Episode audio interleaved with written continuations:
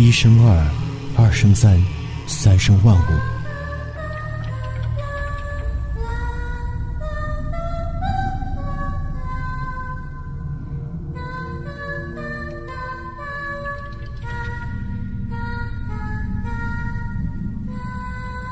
三维世界中的你看不见他，但他却无处不在，并在你左右。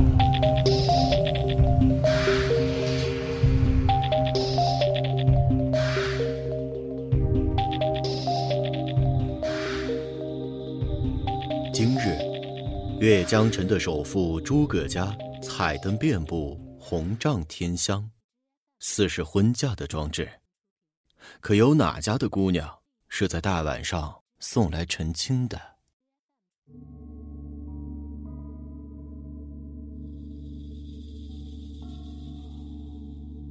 哎哎，听说诸葛家的大少爷诸葛青今天要娶亲，就是不知道是哪家的姑娘这么好命。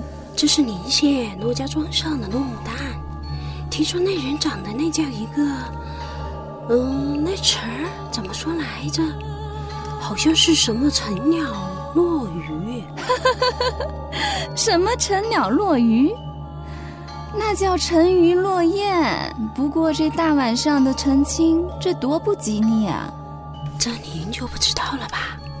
本来呀，这骆家姑娘就是自幼与这个大少爷有婚约。约定两人十八岁这年成婚，可是呀，一年前，骆家庄一庄的人一夜之间就不知道去了什么地方，这婚事就搁置了。今年诸葛少爷家的表妹阮庆红到了十八岁，这两家就有了结亲的意思。可是哪曾想，半个月前的一天晚上，这骆家庄。竟然派人送来了书信，信上说，若是诸葛家没什么意义，就婚约继续。于是就定了今天的晚上。您知道今天什么日子吗？嗯，什么日子啊？一年前，骆家庄悄无声息失踪的那天。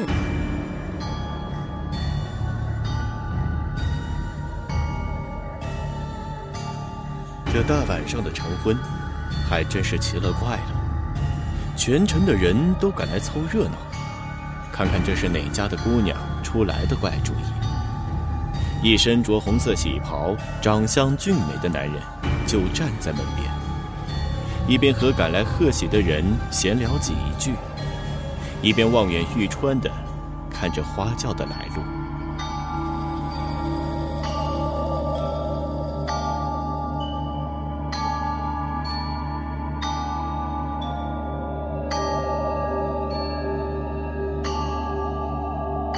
这都是什么时辰了？这人怎么还没来？不是出了什么事吧？这大晚上的，我若不去看看，牡丹若是受了什么惊吓，可怎么是好？哎，哥，这新娘子都要来了，你这是要去哪儿呀？莫不是现在才发现了庆红姐姐的好，想要悔婚不成？这是在说什么疯话？你嫂嫂虽然还没和我拜过天地，可这当年我也是和她两小无猜、青梅竹马的。如今好不容易寻回了她，又肯遵约嫁给于我。若是这话传到了她的耳朵里，岂不是要伤心坏了？哎呀，这还没拜过天地呢。这要是拜过了天地呀，以后岂不是庆红姐姐连进咱们家也不让了？我知道你和庆红自幼姐妹情深，如今我和她的婚事没成，你的心情哥哥可以理解。但是你我爹娘已去，今后牡丹入府，长兄为父，长嫂为母。你该分清她和庆红哪边轻哪边重。哥哥，他洛牡丹一个穷庄子的小家碧玉，哪有庆红姐姐是知府千金的身份来的高贵？红儿，你怎么？你若是再这样，就回你的院子去。什么时候想明白你牡丹嫂嫂的好，什么时候再出来见我。今日，哥哥这婚礼，要不请你来参加。一旁的老管家看着自家的小姐气得转身就走，急忙的跑到了诸葛青的面前。少爷，外面花轿来了。少爷该去门外等着了。好，我知道。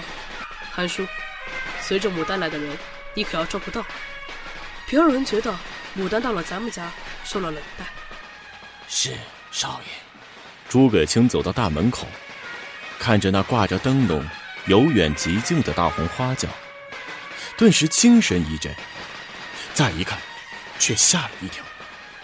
月光下，四周吹着喜悦，和轿夫脸色那般惨白，没有一点血色，就像是七月半的晚上碰到的鬼一样。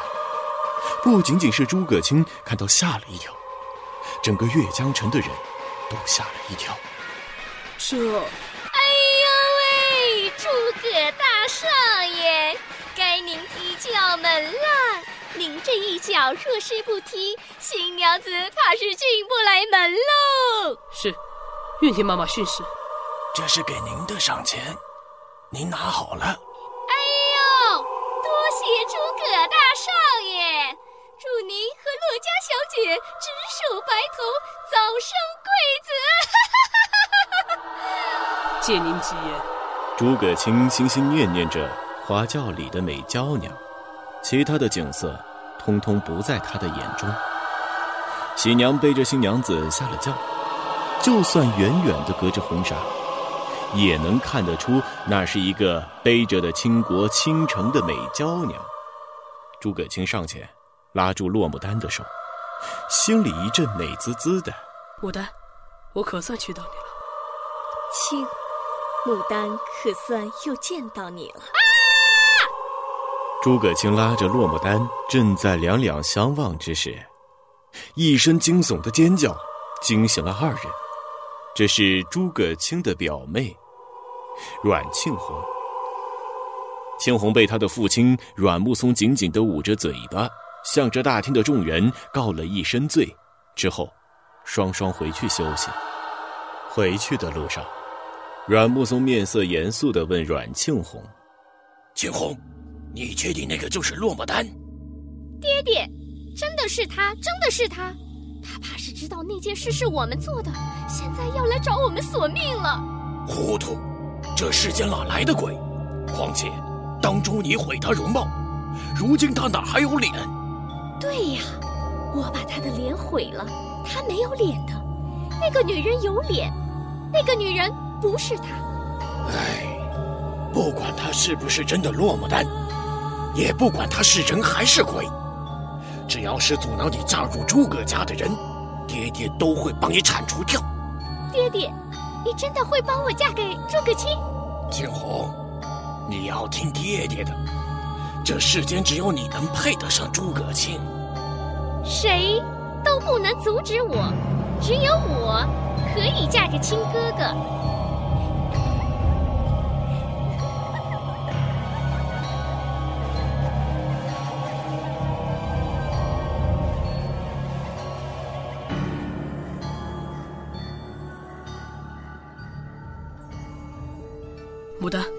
我终于娶到你了。当初你不见的时候，我还以为这辈子再也看不到你了。亲，我也以为再也看不到你了。相公，你看我美吗？我娘子自然是这世间最美的人啊。若是我没有这张脸，相公可还愿娶我？可还许我一生？这是自然。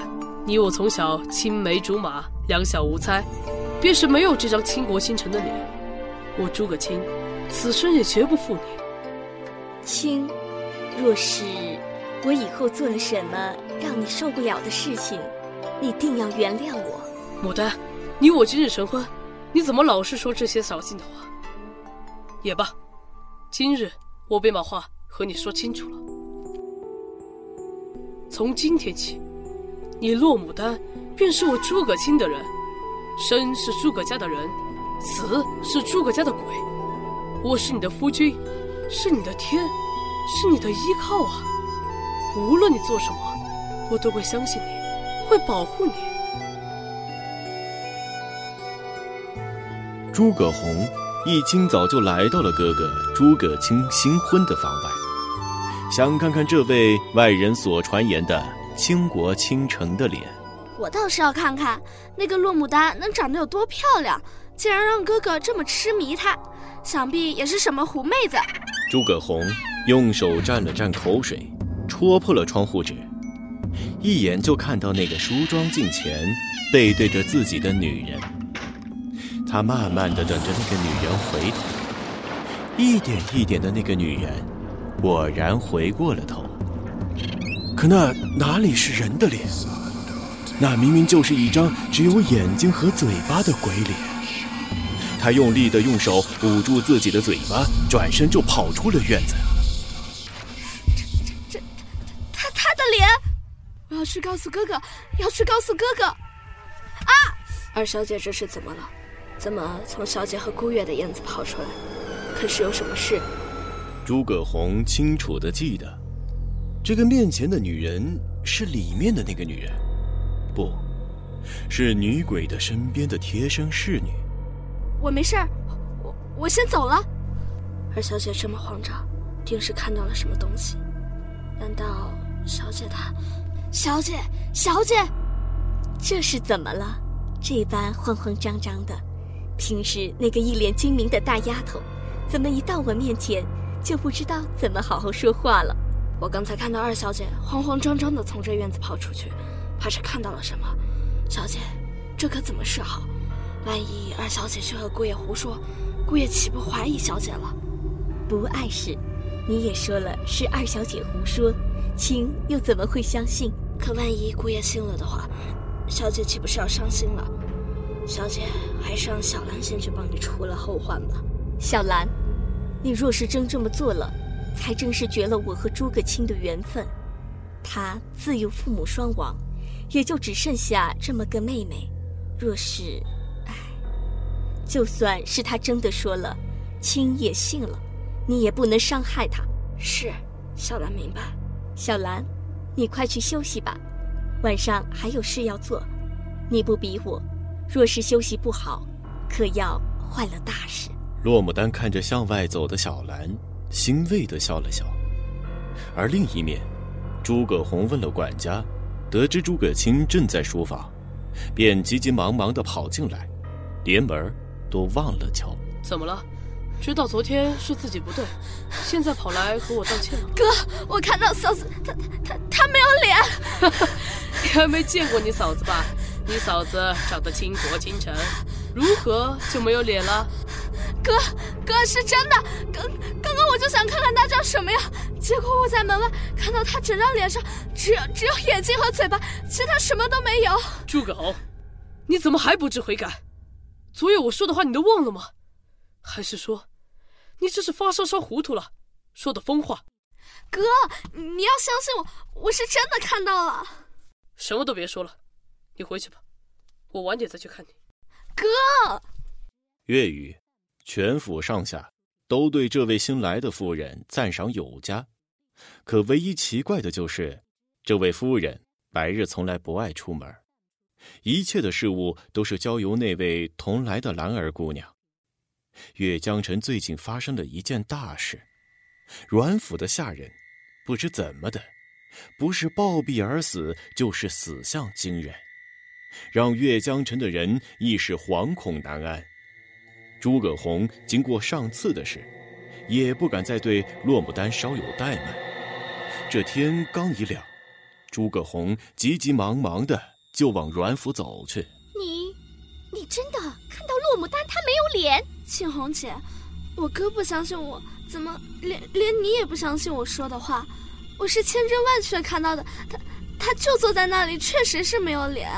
可成亲那日，我亲眼看到他长得容貌倾城，而且亲哥与他是夫妻，自然能看到他是没有脸的。青红姐，我怀疑那个洛牡丹她不是人。什么？我不仅看到她没有脸，而且她每日白天都不出门的，直到晚上才出来和大家吃晚饭，之后就回了房间。她若是真的没脸，那她脸上那张倾国倾城的脸是怎么回事？难不成？是其他哪个女子的整张脸皮？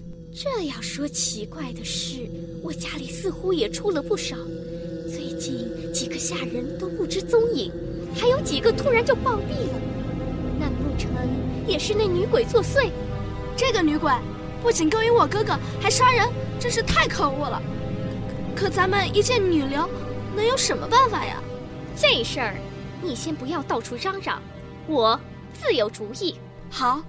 不久之后，二位小姐走出了闺房。阮静红看着诸葛红慢慢走远，转身向着阮木松所在的书房走去。爹爹，诸葛红刚刚告诉我说，他看到洛牡丹，她没有脸，而且怀疑她是女鬼。此事当真？而且听当晚看门的人说，新婚当夜来的都是骆家庄的人。什么？骆家庄的人又出现了？我本来也是不相信的，可他们不是已经死了吗？是我和爹爹亲手点的火，怎么会又出现了呢？唉，只怕是怨气不消啊！青红，最近晚上你都不要出门了。家里最近死了这么多人，我这边排查是一点头绪都没有。爹爹，会不会是，会不会是骆家庄的人做的？是鬼怪做的。听说，城里最近来了个杂毛道士，是个有本事的人。为父明日便请他来。好主意，爹爹。这样，我看亲哥哥还会不会喜欢一个无脸的女鬼？次日，阮木松带着阮庆红，来到了一家残破的城隍庙。爹爹。你不是说我找一个有本事的道长吗？怎么带我来这儿？据我所知，他现在就住在这儿。哟，今天来客人了，怎么来找我这个老头子做什么？爹爹，这个糟老头子就是有本事的道长。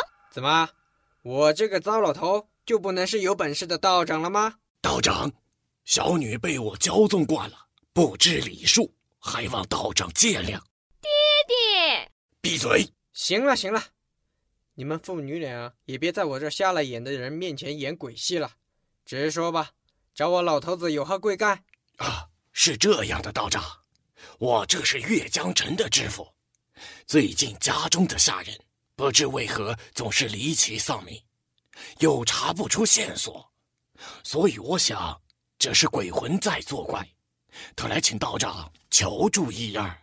嗯，的确是鬼怪做的，还是不止一个的厉鬼，还就是不知道知府大人做过什么，惹了这般多的厉鬼前来索命。道长是说，这些鬼魂是前来索我的命？你身着官服，自然可以阻挡厉鬼，可这日日夜夜住在鬼怪缭绕的屋子。怕是也挡不住几日了。道长，道长，我阮木松自从当了官之后，自是勤勤恳恳为国为民，不曾动老百姓的一个银钱，还望道长看在我还有善缘，救救我，救救我！我来这几日确实没听本地人说过这老小子的大过错。也罢，你先起来吧。我就算是为了不让他们滥杀无辜，也不会不救你的。是也，罗牡丹坐在床头，看着早已陷入沉睡的诸葛青，俯身在他的额头轻轻一吻，随即起身飞出窗外，却不知在他走后，早已沉睡的诸葛青睁开了双眼。果然，洛牡丹来到阮府。看着大门旁的两尊门神，神色淡然地走进了大门。阮府正中的屋子，正是阮木松的书房，也是摆放着官服和官印的屋子。原本金光大盛的屋子，如今也变得暗淡无光。洛牡丹向在四周不停冲撞金光屏障的恶鬼摆了摆手，以示他们可以停下了。原来竟然是鬼新娘，想不到我糟老头子竟然还有幸看到鬼新娘。你是谁？为何要阻我去路？怪不得门神都挡不住。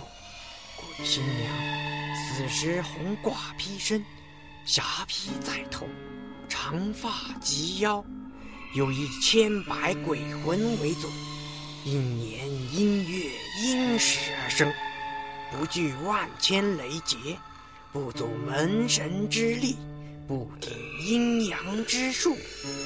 果然，果然，这糟老头子怎么知道这些？莫不是他是驱魔道人？老头，你我无冤无仇，我自不会害你性命。只要你离开这里，我自当放你去。哎呀，我下山之际，老夫的师傅曾说我有一大劫，却不想在此地就遇见了。你既知不敌我，为何要阻我？杀，不杀，全在姑娘一念之间；敌，不敌，全在我的一念之间。是非生死正道，岂是一个不敌就能放弃的吗？哼，好一个非生死正道！难道我的死？我骆家庄全庄的死都是非，都是你所说正道。天道轮回，自有天来做主。话不投机半句嫌多。老头，我敬你年岁已大，你若走，我便不留你；你若不走，今日就让你们葬在一起。嗯，老夫心意已定，姑娘出手吧。屋子里站在门口的阮庆红、阮木松父女，见糟老头和落寞丹站在了一起，随即相视一笑。阮木松拿出一个黑乎乎的东西，向着落寞丹丢了过去。待人细细一看，竟然是半截腿骨，竟然是亡父之骨。看来我老头子还真是走眼了。能让老头子这么震惊，这根黑乎乎的腿骨自然也不是一般的东西。亡父之骨是专门克制鬼新娘的一类法物，取六十岁阳年阳月阳日出生的老人，活生生的将其腿骨拆下来，辅以七七四十九个阳年出生的男童心口之血，再浸泡一年方可成。此物至阳。正是至阴的鬼新娘唯一的克制，只是其做法简直就是灭绝人性，才没有在驱魔道人中广为流传。罗牡丹，你最终还是着了我的道，想不到吧？我竟然会有亡父之骨！你怎么会有这个？爹爹，看在他们要死的份上。你就告诉他们吧，免得他们死不瞑目。想当年，我在千佛山上学法的时候，师傅便断言，有朝一日我会遇见这种千年难遇的怪物。若是将之练成驱魔剑，定能驱魔一方。你，竟然是三十年前下山的大师兄！哎呀！姑娘啊，我还以为师傅说我我的大劫是你，想不到你我的大劫竟会是同一个人。阮木松，便是我今日落到你手里，只要我一日不死，我便夜夜来找你索命。哈哈哈哈哈哈！看我把你做成驱魔剑，你还怎么张狂？等你死后。我便让庆红嫁进诸葛家，到时候诸葛家的钱财便全部是我阮家的了。你休想，庆是不会娶你女儿的。你死了这条心吧，有你这样的父亲，你的女儿也必然是蛇蝎心肠、歹毒之极。啊！想当初，我亲手割下你这张美丽的脸皮。却不想你还能再变出来，还能用我的声音去勾引亲哥哥。早知道我就该割下你的舌头和你全身的皮。假山之后，一红衣女子紧紧地盯着这里，被阮庆红阴狠的话语惊吓出声：“谁？诸葛红是来找阮庆红商量怎么对付鬼怪的事，却不想看到了刚才眼前的这一幕，还听到了让人震惊的真相。爹爹，是诸葛红！该死的，他怎么会来这儿？快，来人去把诸葛红给我抓到！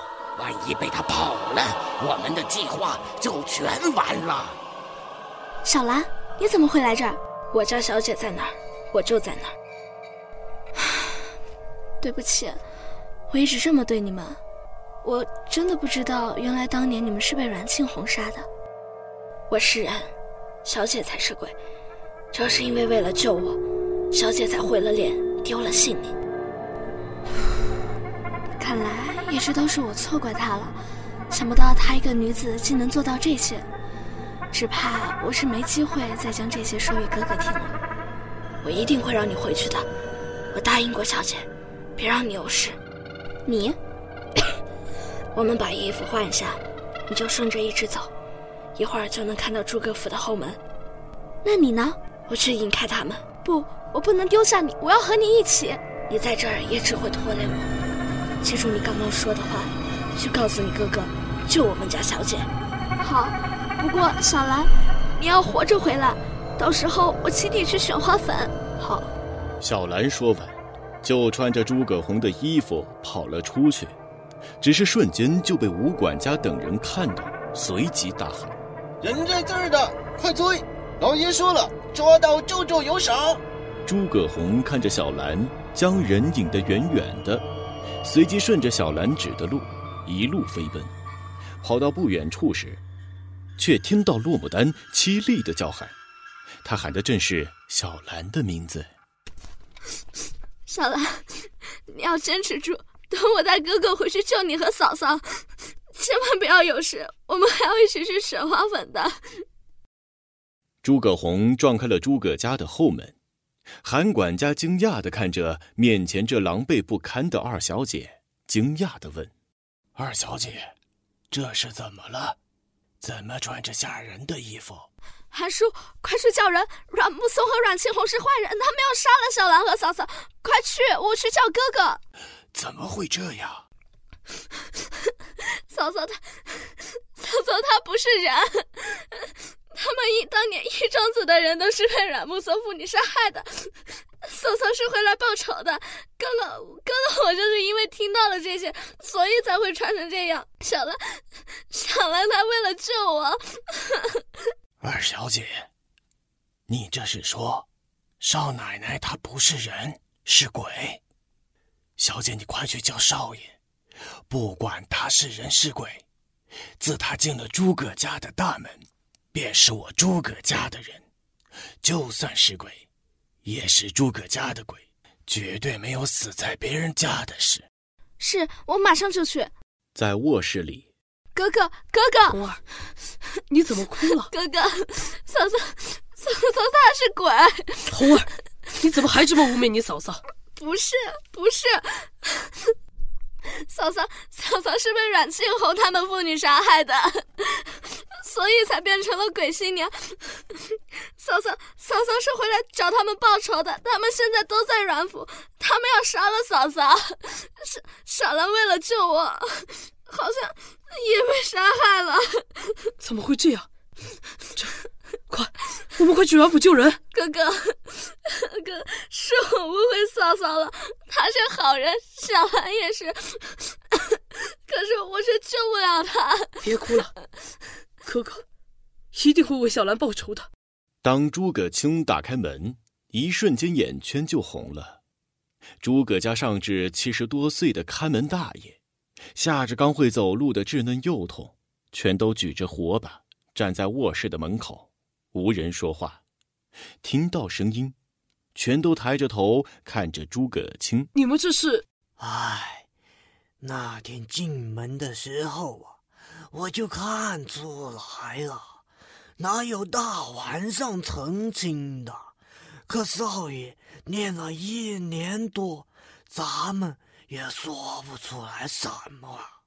如今出了事情，莫管他是人是鬼，总之他没害过咱们府里一草一木，还是少爷心心念念的人。我老头子一把骨头也去凑凑热闹，哎，算是尽一份心。想我当年一把菜刀走南闯北，就被诸葛家一驯马的给驯服了。如今，唉，你连个孩子都没有，就喜欢小兰这孩子。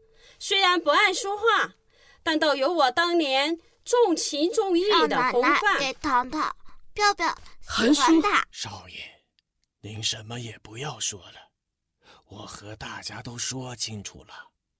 虽然人鬼不同路，可嫁进我们诸葛家人，是人是鬼都是诸葛家的。好，那我们去把诸葛家的人要回来。好。诸葛青、诸葛红领着浩浩荡荡的大队人马。一路向阮府走去，赶到之时，洛牡丹浑身贴满符咒，形影暗淡。一旁的糟老头也咒骂不止，却阻挠不了阮木松令人发指的行为。他正拿着刀子，将不知道什么时候被绑了满院子的下人，一刀一刀地划破他们的动脉，血流如注一般滴落在地。顿时，整个庭院。阴风阵阵，天空雷鸣，轰啸不停。一把黑色的长剑就摆放在洛牡丹的身前。随着血液的减少，阮木松就在杀死一个人。怨灵飞舞在整个庭院之内，嘶吼尖叫不停。牡丹，牡丹，我来救你了！此时的洛牡丹，早就没有了那张美艳的倾国倾城的脸孔。现在的她。除了还有眼睛和嘴巴，其余的地方被如同放在烈火上烤得皮肉掉落一般。诸葛青，就是他变成这副害人的脸孔，你的心里就只有他一个人吗？牡丹，你等着，我一定会救你出来的。诸葛青奋力地走向落牡丹，但每进行一步，就会被庭院的怨灵所攻击一次。每走一步，都是踏着自己的血液在前行。别过来，亲，你别过来，你会死的！别过来。唉，人鬼殊途。诸葛青，你看过他的脸，可还想与他执手白头？一张脸算什么？是人是鬼又怎么样？从他嫁进来那天，我就知道他一非常人。可我诸葛青。这辈子就值得他落牡丹。亲，有你这句话，牡丹就算是现在死了，也毫无怨言。你别过来了，你别过来呀！牡丹，别哭，我没事儿，一点都不疼。等着我，我马上就过来救你出去。哈哈哈，我阮庆红为你做了这么多违心的事儿。却不想，最后还是落得一无所有。执念，谁的执念？我我是谁？谁是我？我爱谁？谁又爱我？